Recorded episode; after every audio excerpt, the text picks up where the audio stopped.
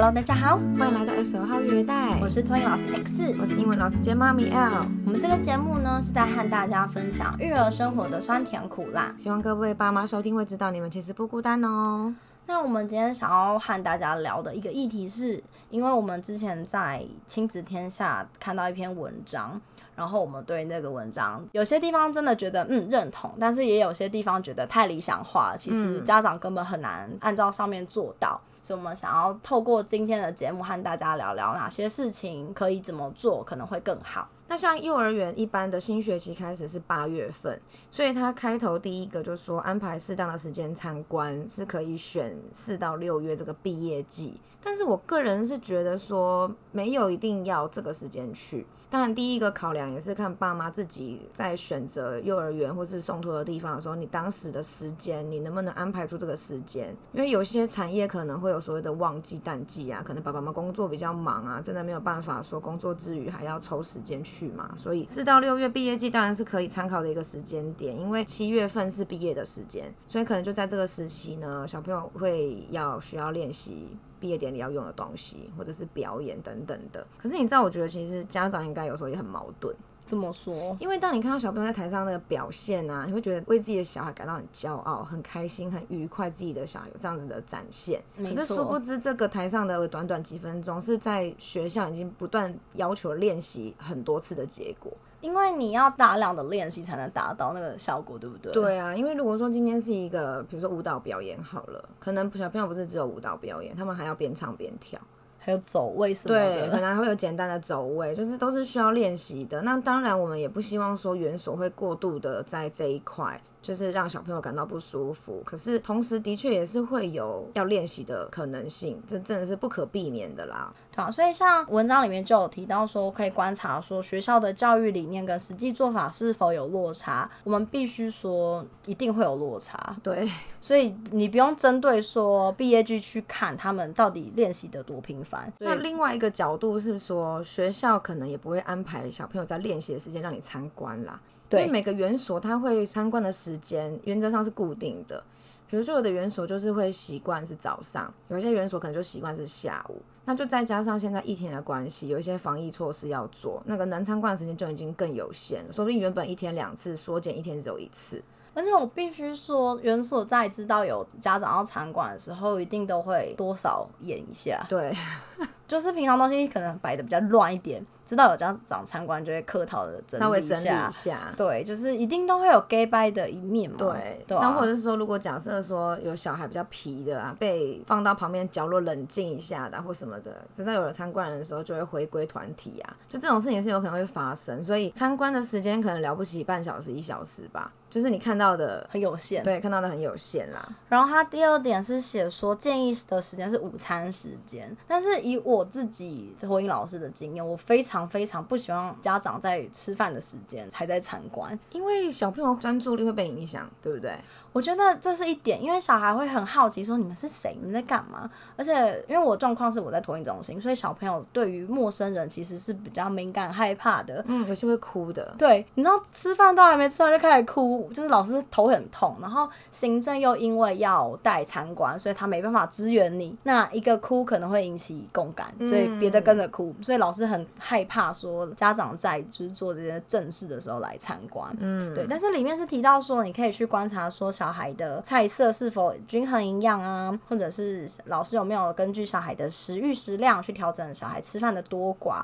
但是我要说的是，我觉得吃饭这件事情最重要的是那个气氛，嗯，是轻松愉快的。这个远比小孩的食欲食量更重要，因为你的小孩是多少食量，一定是你送托了之后，你去跟老师协调沟通的。那已经在园所的小孩，一定也是经过了这一层过程，老师知道这个学生可以吃多少，或是爸妈介意的东西是什么，所以他会去调整小孩的食量。嗯，那菜色均不均衡，你也可能只是透过远远的观望。说那个菜色的颜色、色彩缤纷度，对，你很难去判断说今天到底吃的是哪样的食物，因为学校不会让你看，因为只要考量到卫生安全的问题，嗯、你可能可以看到菜单文字上写什么，可是你要实际的看到那个菜是什么东西，其实还是有一点落差的。嗯，所以重点应该要放在说，老师在陪这些小孩吃饭的时候是轻松的吗？是说嘴巴给我张开哦，吃下去不准挑食，就是这么严厉的吗？还是说你要把这个菜吃完才会长大哦，就让小孩不要有压力的？那稍微看过，然后带过，觉得 OK，那就是没有问题。这样。那像菜单啊，突然间想到一个问题，就是有没有家长会介意说菜单上要标示的是什么样的食材，还是说一个菜名？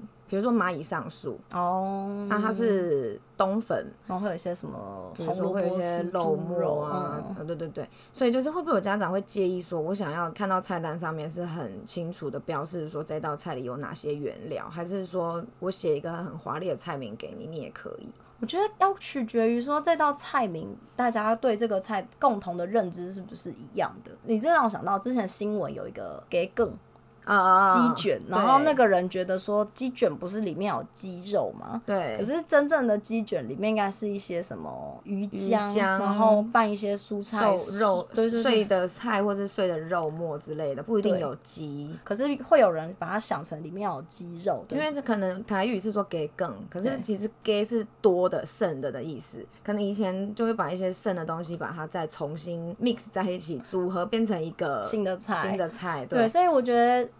是我的话，我会觉得，如果我们今天对同一道菜色的认知是一样的，那他写菜色名我是可以接受。嗯，可是如果他今天写了一道完全我不认识的菜，然后我无法从菜名判断出里面有的原料的话，可能就要再问学校。嗯，对，因为你可以以说，呃，不确定里面有什么原物料，怕小孩有过敏问题对去切入，那学校都会很乐意的回答你。因为我会突然想到这个，是因为前几天我们吃晚餐的时候，因为我们大部分外食嘛，然后。然后我女儿就看着那个冬粉，就说蚂蚁上树，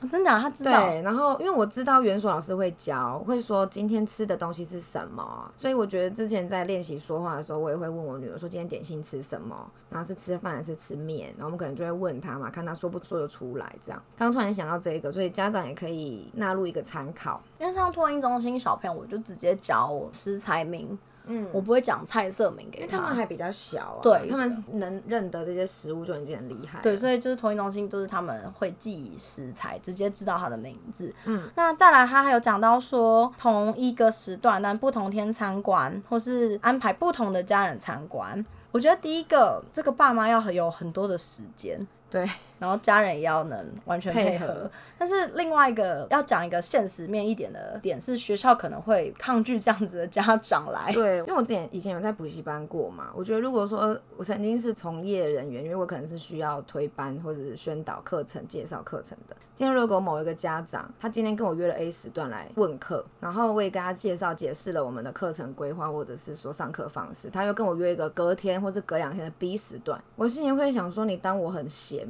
我工作都不用做了吗？我光招待你一个人参观就够了啊！我们平常还有一些行政事务是教学课程需要做嘛，更不用提说你跟我说你别的家人要来参观，我觉得我没有办法接受这样子的人呢、因为另外一个点是要讲说，有些学校、婚姻中心或幼儿园，它可能规模没有那么大，嗯，它人手没有那么充足的情况下，如果要家长参观，他势必要有一个人手去接待你，嗯，因为不可能放着你在学校乱跑嘛，对啊，对啊，所以园所已经有很多事情要忙，照顾小孩已经忙不过来了，而且更何况小孩很容易有突发状况，等于说老师或行政就少了一个资源的话，其实在面对这些事情上会非常的棘手。或者是说，因为园所里面可以开放参观时段本来就已经有限。然后再加上大部分的园所可能有名额，但是也是一位难求。就是姑且不论说这个园所是真的办学很认真，这个园所的风评很好，还是是因为这个园所只是这个地区性里面难得的园所。不管是因为名额的关系，还是是因为能参观时间已经有限了，你又想要去参观很参观很多次，或是说让你的家人也去参观，这样子某种程度对园所来说也是一个压力呀、啊。因为我目前实务上的经验，我还没有遇过家。家长还没送托前却参观很多次的，基本上我们园长或主任也不接这种。嗯，对，如果他真的要来的话，我们可能就是说约满了，或是说没名额了，会挡下来。因为我们的园长或是主任会觉得说，今天这样子的家长，可能你小孩以后来送托，是不是你要求也会很多？你会造成我的老师有很大的负担。嗯，所以我们会觉得，假设你今天就是非常的不安心，想要更了解这所园所，可是又怕像我们讲的那个情况发生的话，比较理想一点的情况是，你可能在正式参观前，你要先在那个园所附近走一走，或是如果有些园所它可能有户外的活动空间，你可能就是待在旁边，然后观察一下说，隔着围墙或是隔着栅栏，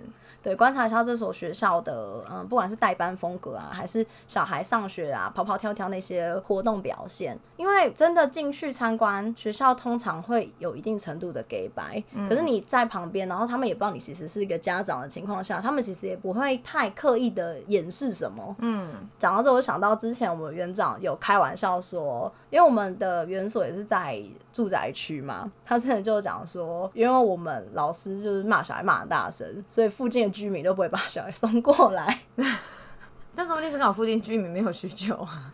这就不知道。而且最好是你们骂小孩，别人就不会骂啦，我才不信嘞。对啊，所以就是我们园长都会讲这种话，所以其实如果你真的在外面想要听的话，可能也是听得到东西的。对啊，比如说你在那个园所的隔壁的那个人行道上嘛，隔壁的咖啡厅啊之类的啊，你可以在咖啡厅坐着边喝咖啡，然后边看风景，然后看老师们带小孩玩乐的过程啊，互动的方式啊，对不对？那再来，他提到说查评鉴跟裁罚记录，其实现在这个都还蛮好查的，它是公开透明化的资讯。对，那也有人就在网络上有整理一些资料，就都可以去上面查，看看你即将要送托的园所是你想要参观的那个名单有没有上榜。嗯，然后他这边有提到说超收学生啊，然后还有超收学费，我觉得这种事情就是刻意而为之，就跟文章讲的一样，学校就是故意的。嗯、对，有一就会有二，有犯就不要送。因为他绝对会一直踩那个模糊的地带，不管是用什么名目，他就是会继续犯这样的错误。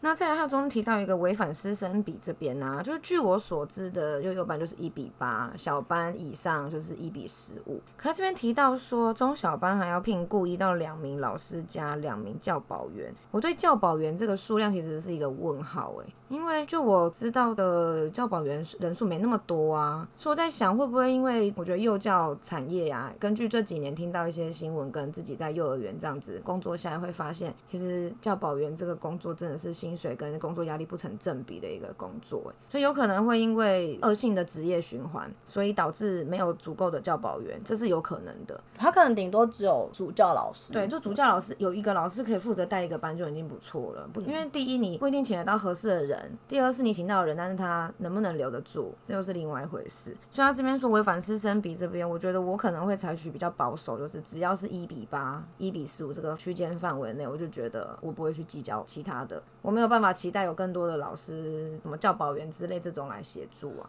对，因为有些学校就是比较大间一点的幼儿园，他可能确实有办法做到足够的教保员。嗯，那如果爸爸妈妈觉得说一比八或是一比十五这个人数真的太多了，老师负担很大，小孩会不会被忽略呢？那你可能就真的要去找那种他保障一定有教保员的学校。嗯，对，因为大部分的私校其实很难达成。然后在下面有一条说有聘雇无执照的老师嘛，这边说有的学校为了省钱，长期聘雇没有教师执照的老师。是，我觉得这个也跟上刚刚我提的，我觉得幼教产业是一个恶性循环啦。我觉得有时候聘无执照老师并不是为了省钱，而是他聘不到有执照的，真的没有人了。就像那个一般的公立小学啦，有时候也会遇到说老师，比如说产假或者有什么状况，有必须要有请代课老师嘛。那可是第一招没有找到人。就会在第二招、第三招，甚至最惨的，听过第四招的，他的需求的资格就会从一刚开始是要有教师资格、教师证，慢慢会变成只要是有修过教师教程的人就可以了。可他有修教程，他不见得有教师证，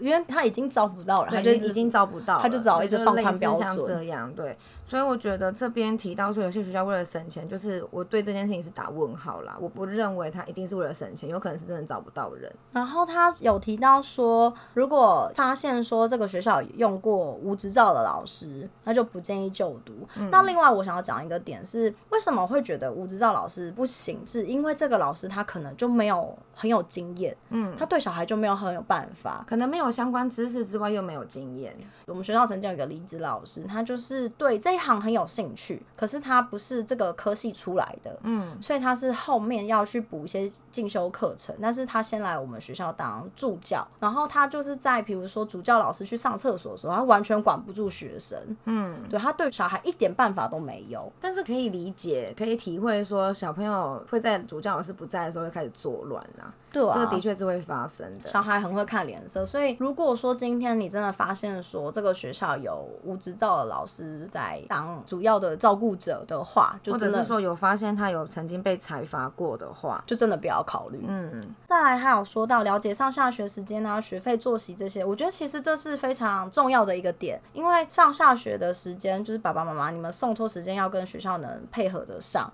嗯，对，因为有些园所它可能就是收托的时间可能跟爸爸妈妈的上下班时间不合，那可能你如果超过这个收托时间要加费啊，对等等，这些都要了解，要先了解一下。还有他有提到说了解学校的教学理念啊，其实我觉得这非常的难。因为跟你面对面的人可能是园长或主任，他们讲的跟到时候你小孩遇到的那个老师的风格可能是完全不一样的。嗯，对，学校当然有学校的理想，然后他们也会以这个理想去要求老师们遵照这个方式去做。可实际上衍生出来的教学法或是老师的风格，一定还是会有点落差的。嗯，对，所以这会比较难去判断说学校的教学理念或老师的教学理念到底跟爸爸妈妈合不合。那这就要。从比如说有机会试读的话，就是可能从试读的时候去多问老师一些问题，说，诶，如果说我的小孩今天怎么样，发生什么状况，老师你会怎么处理？或者是你可能可以最近有什么时事新闻发生什么事情，然后你去问说，诶，老师，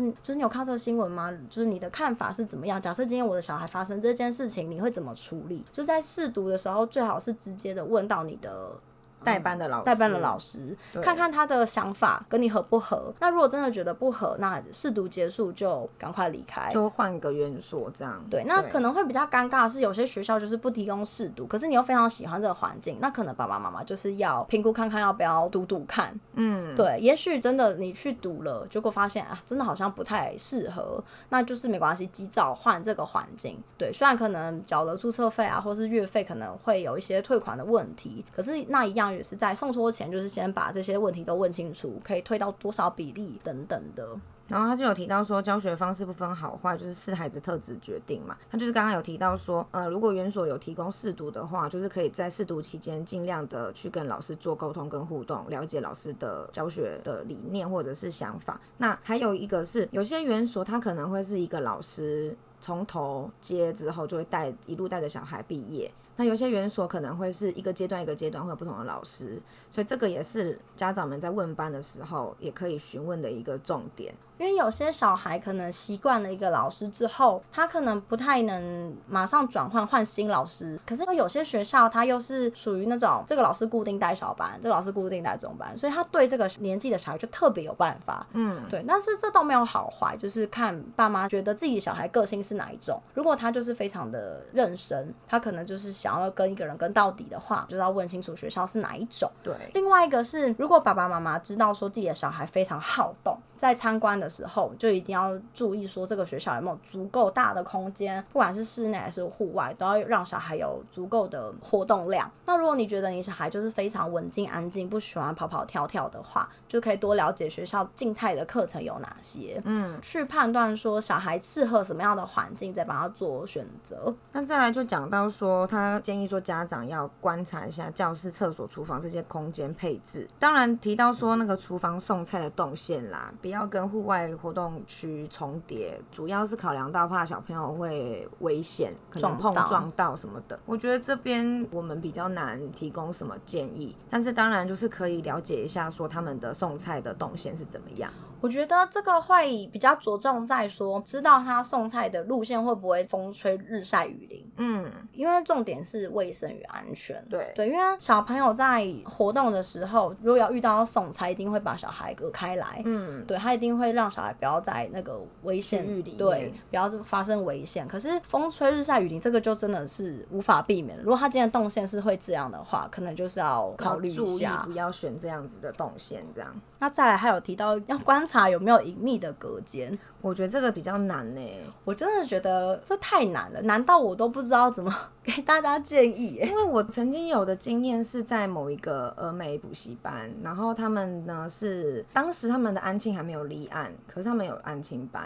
然后他们其实就有一道墙是可以打开来的，假墙吗？假的墙，对，所以当那个门打开来是一片教室，可是，在平常他们是都是拉开来的，因为上课的需要嘛。直到某一天，他们把那个墙拉起来，我还满头问号，想说啊，怎么了吗？这个墙，这个怎么拉起来？说哦，当天好像因为有什么教育局什么的，所以他们就是把那个墙拉起来。所以我看到这一点的时候，我心里其实是想，真的这一点很难呢，因为要不是身处在这个环境工作的人，真的很难知道有没有什么秘密的隔间，或者是我们看不到的墙。我觉得可能只能在参观的时候，然后你对某一个墙壁有疑心，你可能去看它附近有。有没有海报啊，或是装饰啊？然后假装去摸，然后可能用指甲。感觉一下是不是木头材质？对，敲一敲，然后是用手指头去感觉，说是水泥还是木板，因为这真的太难了。那你硬要说的话，可能就是观察墙面上面有没有什么奇怪的卡榫或暗锁吧。对 对，如果真的要这样子说，你要找有没有隐秘隔间的话，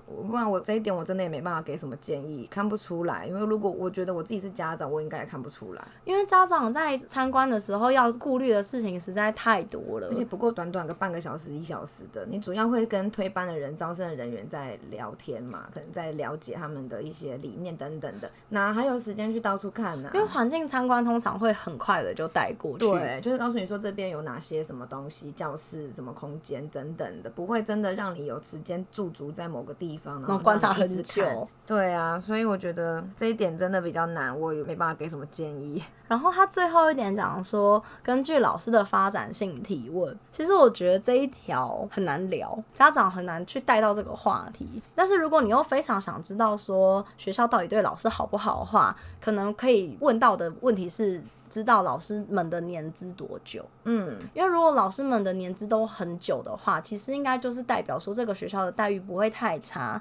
老师才留得住。对对，因为幼教是一个非常高压又低薪的环境，所以如果今天这个环境又有更多的不友善之处的话，老师一定留不住。那如果假如有爸妈是已经参观完了，才突然间想要这一条，或是才听到我们这样子说，或是才看到这篇文章的话，有个方法可以参考啦，去上人力银行网站看看这一个园所有没有提供职缺，职缺上面写的薪资待遇是多少，跟他提供的福利是多少，是怎么样子的福利？那如果说有开职缺，有两种可能，一个是他们只是常态性的会把职缺挂在上面，因为我有听说，可能每家公司要 call 人力银行的职缺是可能有签约，有每个月要付，可能每年要付多少钱的。那说不定有的主管他根本也没有那么多时间去管这么多，他可能就是忘记拿下来了，就常态性的放在那里，然后也可能没有更新。那或者是呢，他是真的有需求。可能真的有需要找人，但是我们局外人并不会知道。对，所以如果假如说家长真的担心说学校对老师的待遇怎么样的话，可能可以从这个地方去看看。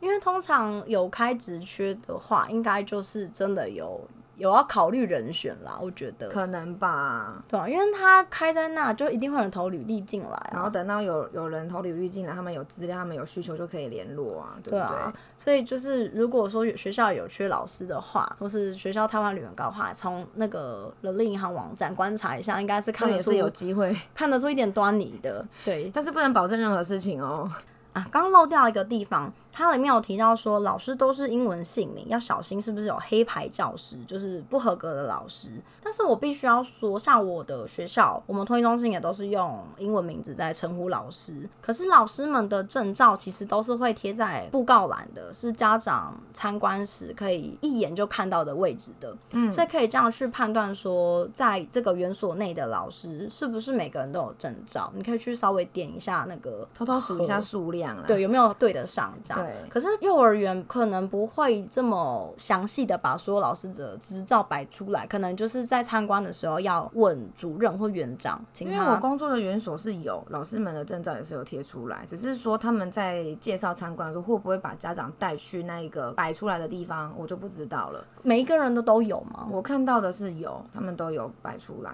对，所以如果说在参观的时候发现，哎，怎么没有看到这个东西，那就直接参观的时候直接提问。对，因为如果说他他今天嗯、没有摆出来，或是他没有办法让你确定说每个老师都是合格的，就是对这件事情有疑虑，那就是不要送过去。嗯，对啊，因为你去参观，他不肯跟你讲了，那是不是真的问题？还有他的这篇文章里提到啊，如果说参观的时候要核对老师的名字跟网站有没有一致。这一点也是打一个问号，因为有一些学校他们可能没有经营所谓的网站。他们可能只是经营所谓的社群，或者是说他们没有很认真在经营。那有没有真的把名单写上去，这是一回事。而且有的更新还很不及时。对，所以有些可能没有在经营，或是没有认真经营的，他们没有把名单显示在官网上面。我觉得这个没有办法去拿来当做依据，说有公布就一定是对，没公布就是不对。我觉得这个是一个问号啦。我觉得就是参观的时候直接请他提供出来，对，直接去看老师们的证照就好了。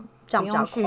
核对说什么网站公布有没有一致，我觉得这个家长也太 累了吧。因为你要查，你怎么知道他有没有作假？对啊，你怎么知道哪个老师是谁？参观时间就已经很有限了，还要注意这么多眉眉嘎嘎了，家长很难做啊。真的，重点是家长去看这个环境喜不喜欢，觉得说他们的理念跟自己相不相符，沟通的时候，沟通的过程愉不愉快，不要太过拘泥在一些其实是很小的事情上面。因为有些事情他可能不一定会真实的交代给你。对啊，像比如说他拿课程给你，搞不好也只是表面功夫。对，所以这个就是参考用啦。我觉得课表、活动表这些就是参考用，大概知道他们可能会做哪些事情。那还有就是说，在参观的时候，他讲到课程嘛，那有些园所可能会提供课后的才艺课，这个就要注意一下，说这个课后才艺课的时间，因为呢，根据教保相关的法规呢。上课的时间是早上八点到下午四点，这段期间是不可以做任何分科的教学的，只能做同整性教学、主题式的这种。